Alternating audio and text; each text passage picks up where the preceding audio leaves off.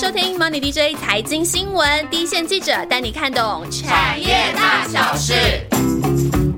大家好，我是以中。呃，全球的股市呢持续受到升息的因素影响哦。那我们录影的当天呢，道琼呢已经跌破了六月下旬以来的低点。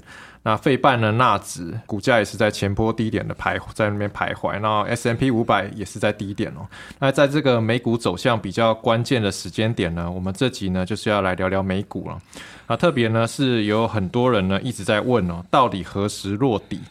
那我想，这对很多人，不管你是要做波段的，或者是你是纯股族呢，都很重要，因为没有人想要一直接刀，但是呢，也很害怕错过反转的行情哦。那这集呢，我们就邀请到大来宾跟我们聊聊。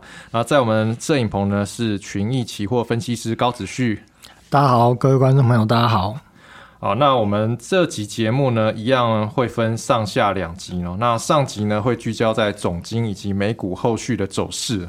那从从今年下半年呢，一直看到明年啊，整个啊行情的一个变化。那请分析师帮我们来看。那下集呢会谈一谈，在这样的环境之下呢，我们的投资策略要怎么去应应呢？那各位听众呢，应该对子旭不会很陌生才对啊，因为虽然他是第一次来我们摄影棚录那个 NDJ 的节目。不过呢，他之前呢已经在我们的呃每周的 DJ 有事吗？有提供很多美股的观点哦。那接下来呢，到年底呢，呃，美股行情要怎么观察呢？子旭，呃，基本上哦，如果要讲年底的看法，我们先简单回顾一下今年的前三个季度大概发生什么事情。首先，在去年的二一年的年底哦，联总会开始说要来执行一个量化宽松的退场。并且要提到可能会缓步的一个加息，在那个时候还只是提缓步，因为他们认为说通货膨胀只是暂时的。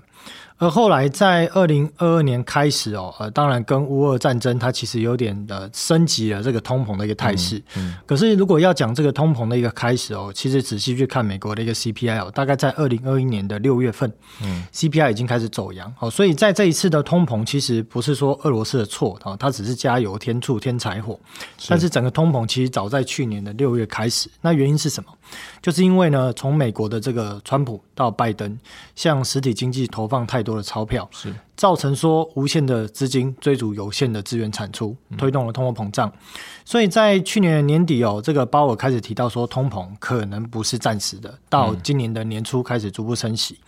那在初期，我们就看到了整个股票市场，其实在今年的前三个月，应该说呃，今年的一二三月这三个月，它是比较偏向震荡盘头，甚至在三月初到四月初还有一波猛烈的反弹。嗯，那在这个过程，其实我们看到了债券市场。我们常讲说，债券市场是股市的领先指标。为什么？因为债券利率的变化，它一定会走在股票市场之前。这其实就很像老人与狗的概念哦。呃，债市就是老人，而股市就是狗。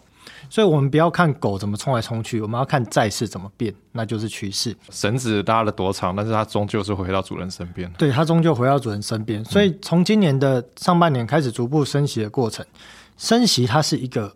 概念哦，就会觉得啊升啊升就升，没有什么。但问题是，过去几年哦，全球的债务规模快速的成长，嗯，再加上联总会将利率维持在百分之零到零点二五，它意味着什么？意味着说我今天如果要升息哦，要升到二点五趴，那个不是零点二五到二点五趴的事啊，它表示升了十倍，是十倍呢。对于市场的这些高杠杆玩家哦，他们。玩玩这种金融游戏，他们不会说用一块钱做一块钱的事啦，少则一块做三块，多则一块做二十块。嗯，所以当这种升息的过程意味着它的借贷成本增加。嗯，那如果听这个感觉好像太遥远，我们回头再讲近一点。最近的一个债市的一个下跌，是不是很多的银行面临了净值的问题？嗯，那当他们面临净值的问题的时候，比方说啊，它有一个净值维持率，或它有一个所谓的一个资产风险的控管，这时候怎么办？他要么他去砍他其他的投资的部位，不然就是砍债啦，没有方式啊，不然就增资了。啊，但是呢，当利率那么高的一个状况之下，像今年的美国的这个 IPO 市场其实也非常惨淡。嗯，所以增资这件事情，当利率提高的过程中，增资也不好增。是，那唯一一条路径就是剩下抛售资产。嗯，所以我们看到今年的第一季开始，第二季到现在第三季，整个市场是逐步哦震荡盘跌，每次都有办法猛拉。可是它就是一个震荡盘跌的过程，为什么？因为大人正在执行部位的抛售。呃，再提到债市哦，债市其实从过去二十年来哦，没有看过债券市场这种跌幅。嗯，美国的中长债的 ETF 哦，从二零二零年的高点到现在呢，大概跌掉百分之三十八。嗯，如果单以今年的幅度来讲哦，跌掉了百分之三十。嗯，我们回顾历史哦，二十年内哪来哪一年美国的国债长债可以跌百分之三十？这是非常的离谱。那以往大家都把债市当做风险的避风港，就觉得说，哎，这个很安全，问呢不待机，都去买这个东西。是股市跌，债市不会跌。嗯，但是低相关的资产嘛，对，结果今年是高度的正相关，高度的正相关。这个其实跟美元运作或利率运作机制有高度的相关性。嗯，所以我也很想把事情讲的简单化啊，最简单就是看线图讲故事。嗯，但是这么简单，我们没有办法去理解到底为什么这件事情会发生。嗯未来什么时候又会发生？嗯好，所以在今年的上半年，随着利率的拉升过程中，市场的机构、基金、银行的投资部位，它都一直在执行这个所谓的，不论是证券也好、债券也好，这些资产的抛售，嗯，它就会形成一个趋势性的卖压。嗯，那这里刚问到了今年的下半年，其实当然指的是所谓的第四季如何变化。现在的利率哦，到呃前阵子呃开完会哦，九月底开完会，利率已经拉升到了三到三点二五。而现在根据 FOMC 的一个利率点阵图来看哦，大概到今年年底会再升五码，也意味着利率会来到四点二五到四点五。那当在这样的一个升息的过程又继续加剧的过程的状况之下，它的杀伤力只会加大，嗯，不会减少。而到每年的季末哦，应该说年底啊，年底他会有一些所谓的，比方说啊，边际贷方借钱出去的人，他可能会希望说他的资产或他的账面。在年底的那一刻，年报的财报是美化的，嗯，所以他会有一些资金收回的一些动作。这个对于现在已经在整个美国的金融市场里面，金融体系，特别是在所谓的呃法定货币、基础货币最上层的这一块，嗯，它已经受到联总会开始缩表。紧缩的状况之下，在今年的第四季会是雪上加霜，所以今年的第四季会比较好吗？哦，我们我是认为说，今年的第四季哦，可能比起前三季来讲，会更加的糟糕，所以要特别小心。而除了这个之外，升息它又会让市场更高度的去杠杆。那对于持有资产的人，哎，赔了一整年嘞。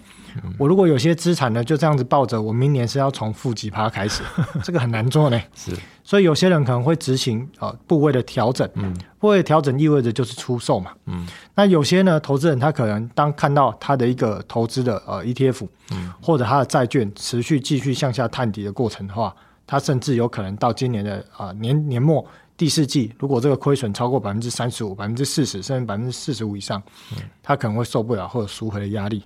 所以今年的第四季的展望啊，我认为哦，可能比前三季来讲啊，会更为更加的惨烈。啊，如果被赎回的时候是被迫去，是它的速度会更快、更集中。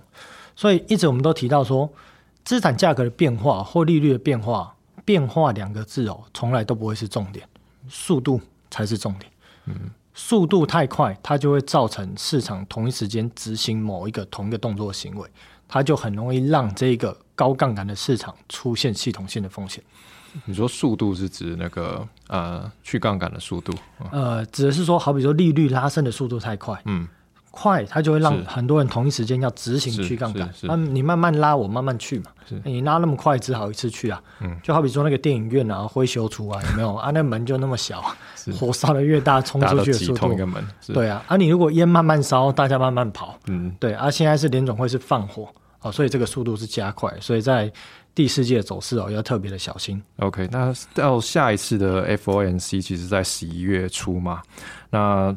呃，因为上一次也是有一些啊空窗期，然后可能股市表现就是有一些反弹的现象，然后呃，我们要怎么观察现在的这个到十一月的空窗期？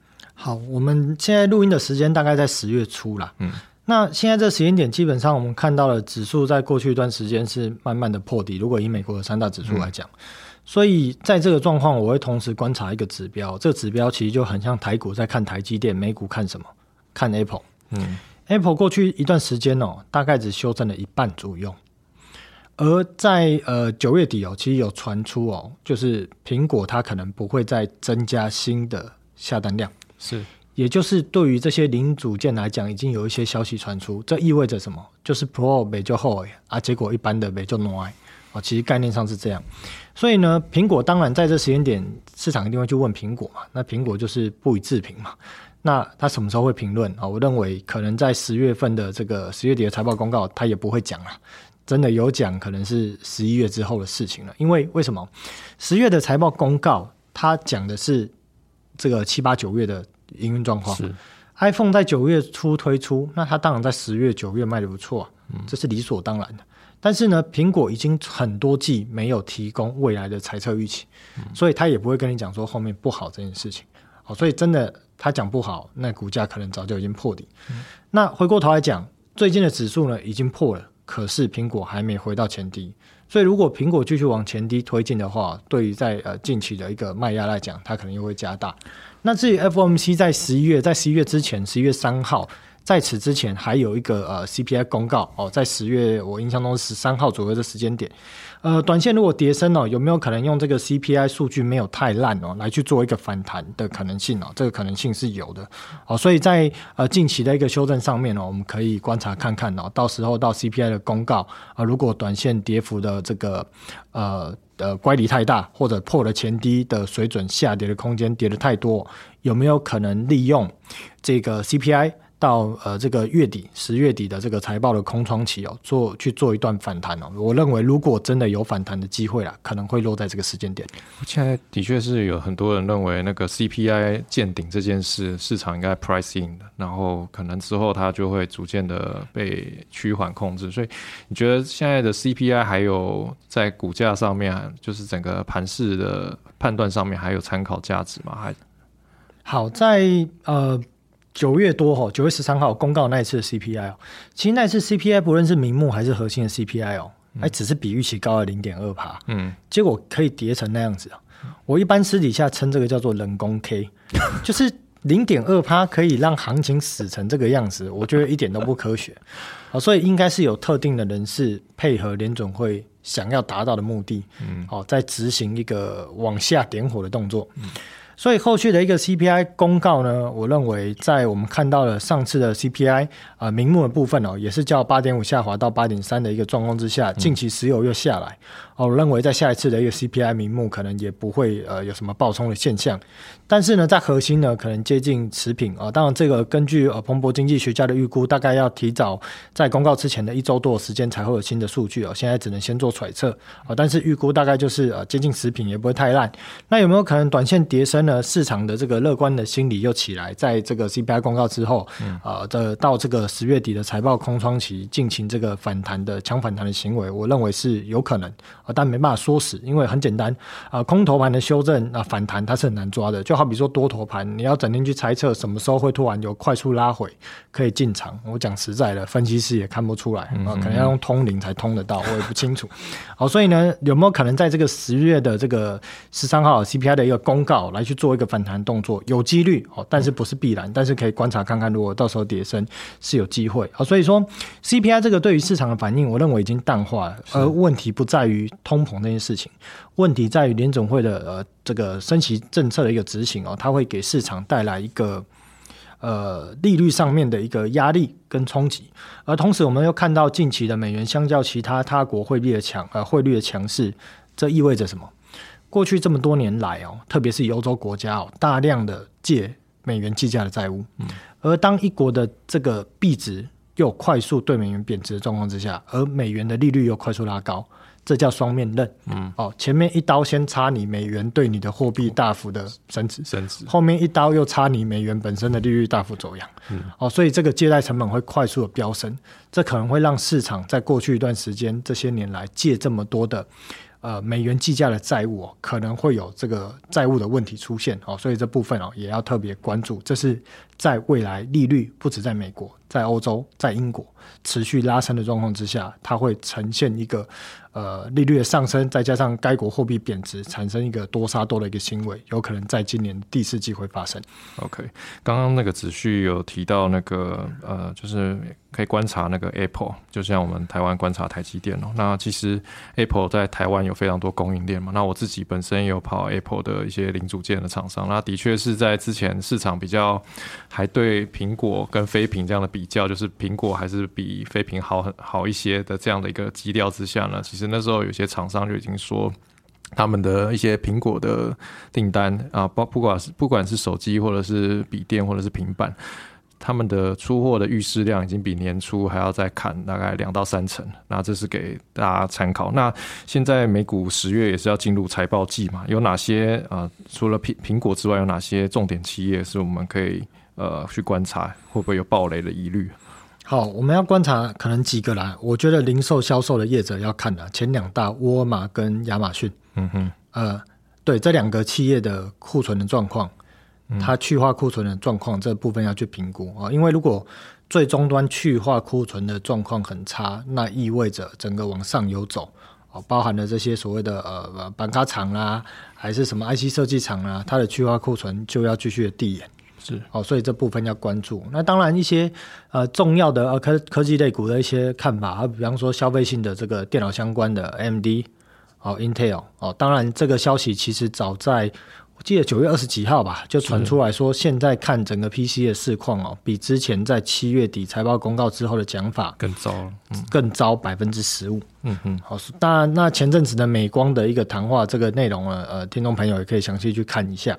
哦，那除此之外呢，在呃，高通的部分啊，它代表整个手机晶片的销售状况啊，这跟台湾的这个联发科这部分也可以特别去关注啊。所以基本上大概一些大型的股票，呃，特别是跟这些啊 IC 的设计，不论是 IDM 厂或 IC 设计有相关的，对于在财报公告之后的，不是财报哦，是说法。哦，他的这个电话会议的说法里面的内容，哦，这是要特别关注的一个焦点。哎，你刚刚特别提到他的说法，你可以跟观众分享一下，你们在看像美股它一些重重点企业，他们在公布财报的时候，你们会关注他的哪哪些呃他的说法，或者是呃对后续的展望，你们都是观察怎么样去观察这些大企业？好，刚讲到零售，如果讲零售销售，一定会观察说。他们讲到说，哎，他现在的运输成本，嗯，人事成本怎么样？嗯，啊，这是一点，这是反映了通膨的恶化的状况对企业的冲击，也会观察到它的库存去化的状况，这代表着终端消费者的消费力道。是。也会去观察到消费者的行为啊，这行为是指说什么啊？有没有从非必需品转往剩下必需品消费？是。那像我也常提到了，在八月底的沃尔玛，他有提到说啊，美国民众连买必需品都要从千账金融卡转往信用卡赊账来去做消费。好，这代表消费习惯的改变。嗯。那高通的话呢，它就会提到了，在这些所谓的呃，当然，如果以这种中低阶的手机，那个已经烂掉了，市场已经烂了，那不多讲。高阶的有没有不如预期？嗯，他讲谁？他当然是在讲苹果嘛。嗯，啊，整个高阶的销售状况有没有不如预期？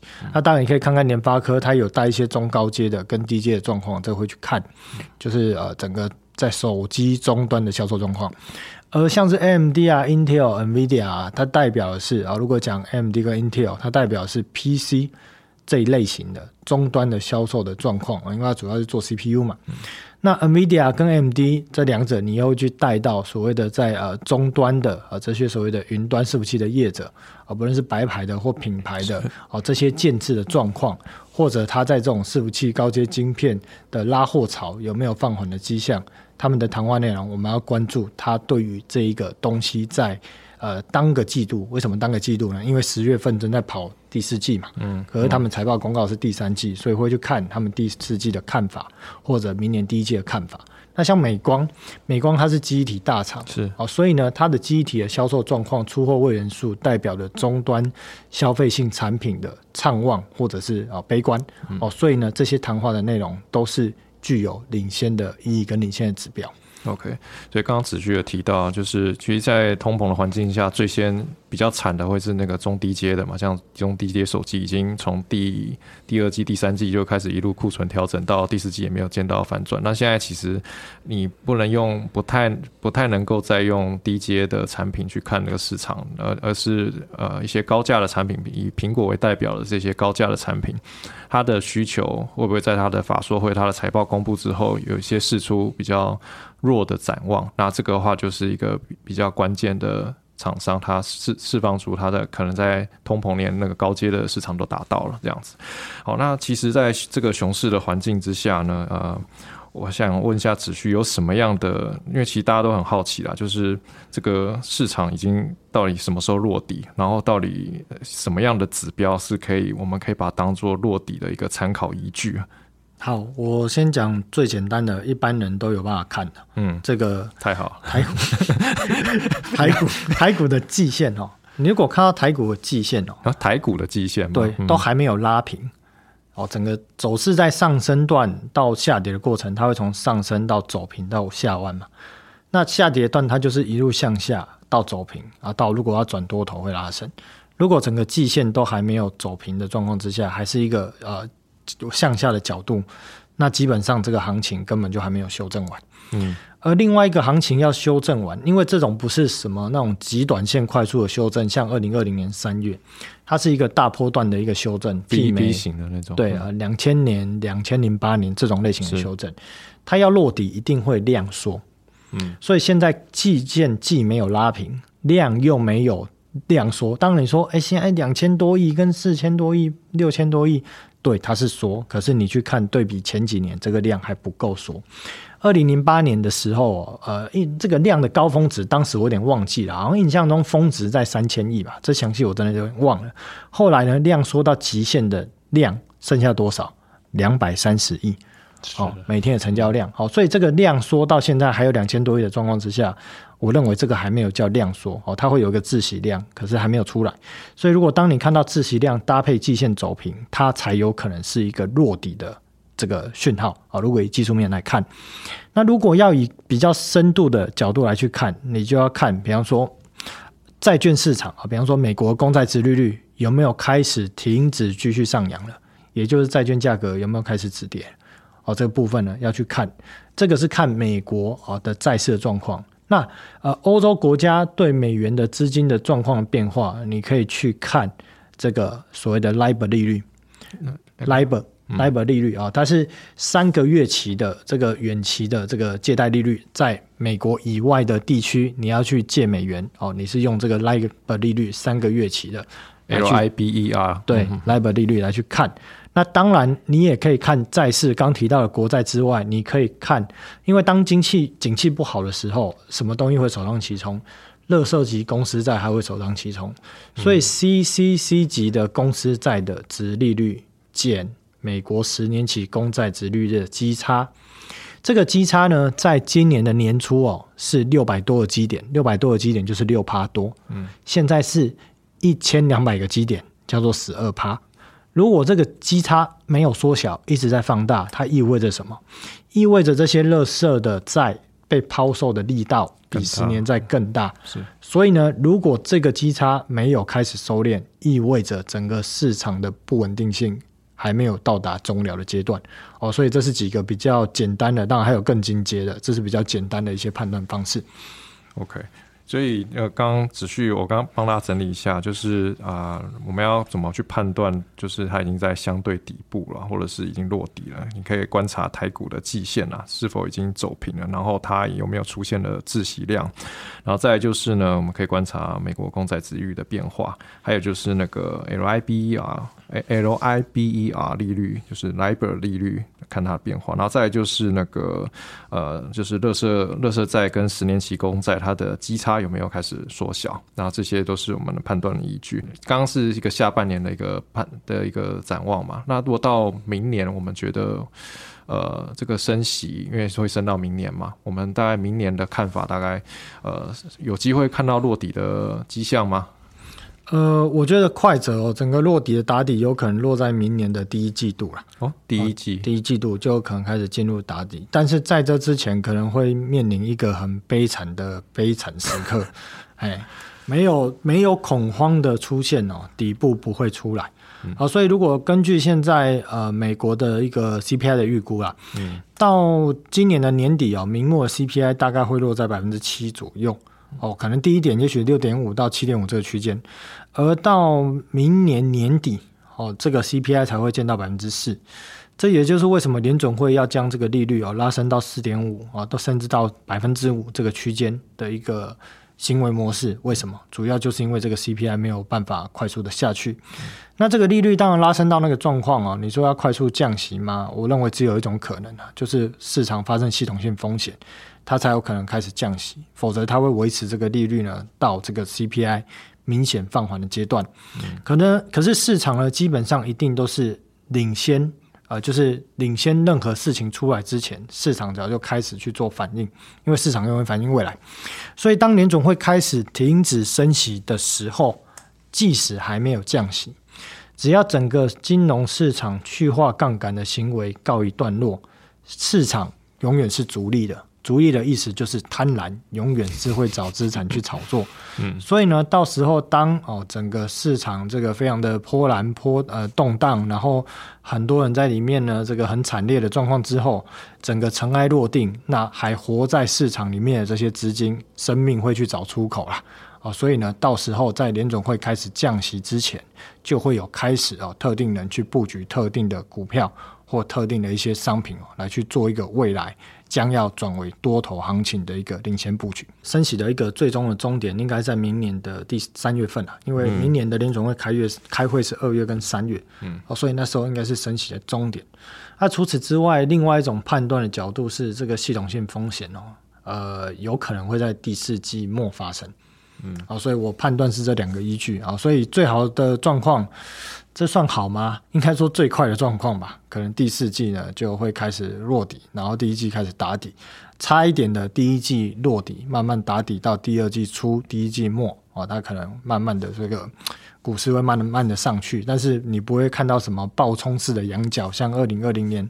三月、四月不会像这样子，它是一个温温的、温温的上去的一个过程。那当然，这你还要去思考说一些政治面的考量。这政治面的考量不是讲国内啦，是二零二四年美国十一月份、十一月份要总统大选。是，那你可想而知，今年的其中选举，民主党应该是没救了。是，或者所以也不用救了，把同盟压下来，二零二四年才有机会。所以整个二零二三年进入打底，下半年进入旺季。